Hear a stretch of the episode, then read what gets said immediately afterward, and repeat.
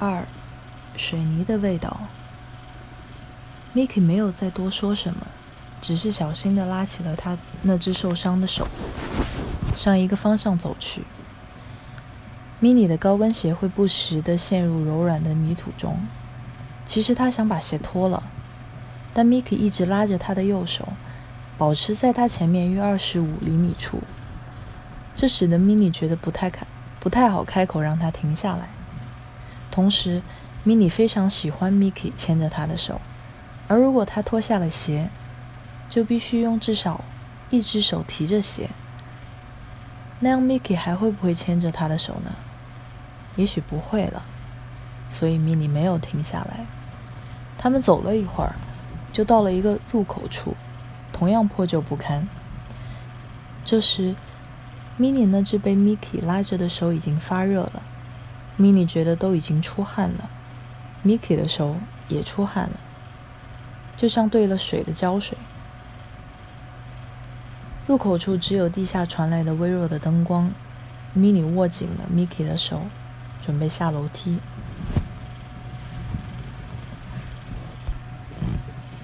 Mini 的高跟鞋打击着地面，发出了清脆的声音。当他开始进入地下的时候，这种声音就更响了。米妮觉得这声音就和这里的人。米妮觉得这声音就和这里的一切一样旧，还带着浓浓的水泥味道。他故意将脚步加重。米奇回头望了望他，露出了笑脸，对他的脚步非常欣赏。米奇仍然牵着他的手，总比他快一步。而这时，米奇牵米妮手的方式也变了，变成了那种温柔的、优雅的方式。这使得米妮不自觉地用空闲的一只手拎起了裙角，同时也开始尽量将步子迈得高雅、漂亮。米奇走在前面，不时地回头看一看米妮。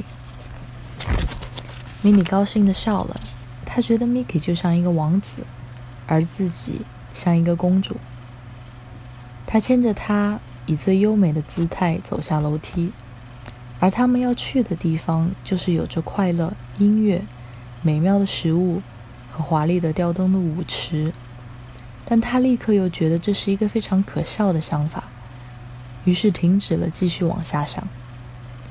他们很快就到了地下，米妮也终于看清了那个女孩。她的裙子显然长了，她站着，而裙子把她的脚严严实实的盖住了。